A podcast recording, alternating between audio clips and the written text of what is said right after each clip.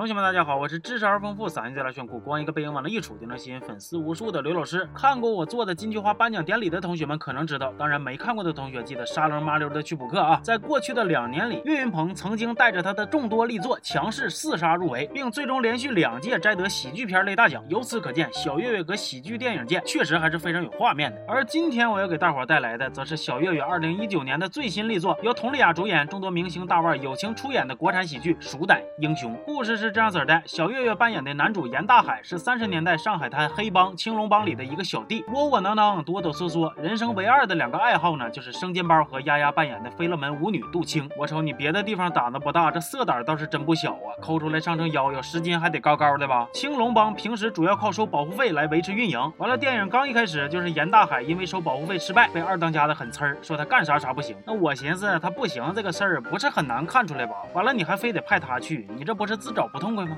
该啊！本来大海以为自己这辈子也就这样了，结果命运咔嚓就来了个转折。青龙帮的大哥要在飞乐门夜会一个神秘人，神秘人是上海最大的毒品供货商折寿局。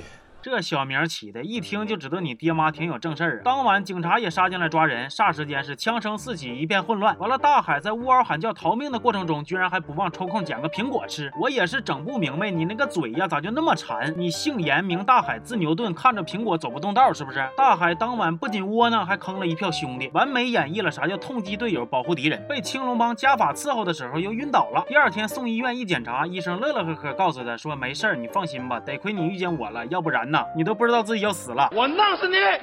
没错，大海得了绝症，只剩下三个月好活了。得知真相后的他，想过简单直接的自我了结，也想过暴饮暴食吃到气绝，但他后来还是觉着不该如此轻易向命运妥协，应该挺直腰板做人生的大爷。他找到了杜青，想一表心意，却无意中听到了女神的大秘密，而且还……哎呦我，你这当场去世都值了，好吧？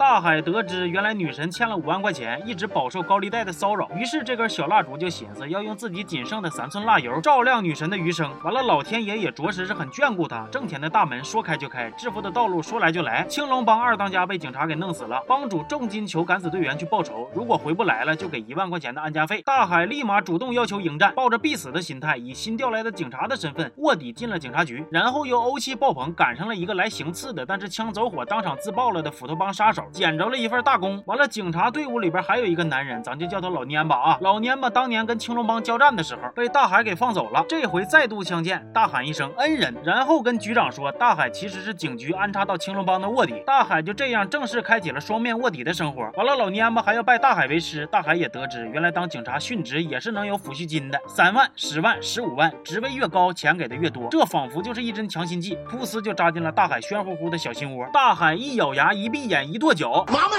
麻了，他麻着胆子在警局各种的冲锋陷阵，然后又仿佛开挂一般接连破获大案。比如说，靠着喝酒就救下了市长被绑架的闺女。别问我为啥，问就是不知道，瞎胡闹。佛光普照，剧情需要。上海最大的贩毒组织就是斧头帮，警方也一直在想办法怎么处理。斧头帮的帮主宣爷手底下有一仙一神，据传言是吹的那是各种玄幻呢，什么神出鬼没心不慌，八倍爆头不压枪，最后居然全被大海机缘巧合的拿下了。有的人呢，就是想活活不了，大海就是想死也死不掉，反正。大海这边就是越来越顺，越来越顺，官职几连跳，还跟青龙帮的大哥拜了把子，成了青龙帮的老二，承诺给他的安家费也是咣咣翻番。虽然这个期间呢，差点被枪神收买，但是还是靠着虽然观众看不出来，但他确实有的良知拒绝了。不过话说一提到那个枪神呢，我就来气，他得了帕金森，手就天天画龙、画彩虹、画郭富城的，完了就被热衷于草原遛弯的媳妇给干掉了，最后还让大海捡了便宜。你说你那手都这样了，直接去食堂打饭还不够展现你的人生意义吗？还非得在这呜呜喳喳。跟我俩装什么社会人啊？太失败了。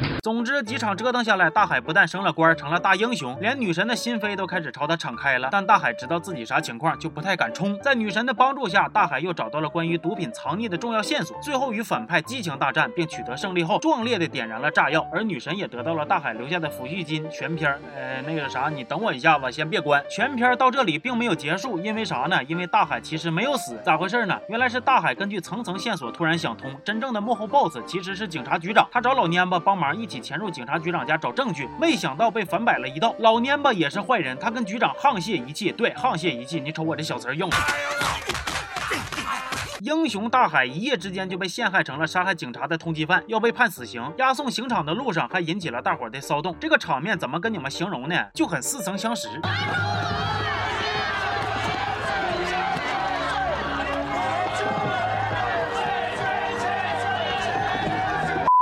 在这危机关头，天上飘起了漫天的钱雨，怎么回事呢？不用猜，我告诉你们，女神来撒币劫法场了！呀呀呀呀呀！我真是万万没想到，你这浓眉大眼、细腰小脸的，居然也当众撒币了。大海被救之后，本来想骗女神离开未遂，于是便说了实话。这对苦命鸳鸯决定要齐心协力，与邪恶势力斗争到底。大海身绑炸弹冲进了警察局，搞自杀式袭击，却得知自己其实没病。好在最后有惊无险。但是电影到这儿依然没有结局。哎呀妈呀，可是磨叽死我了！俩人本来想双飞，呃，双宿双飞，但是没有钱。女神表示自己之前靠读唇语知道了局长的赃款在哪儿，就藏在飞乐门。但是等他们赶到之后，又又被局长发现了，然后又又又是一场混战。最后大海。拉着局长一起跳进了大鱼缸，虽然女神也跳进去献出了正义之吻，但还是无济于事。大海这次真的下线了，幸好啊！你要是再活过来，我能气死。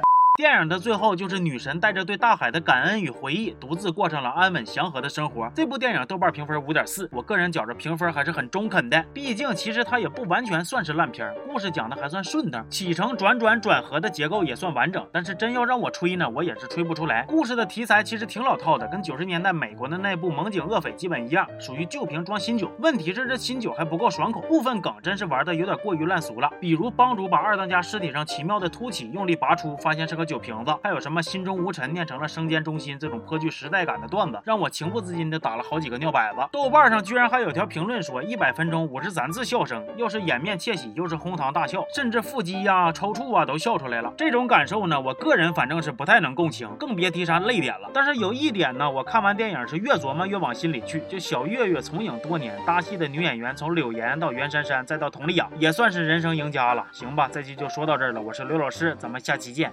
好。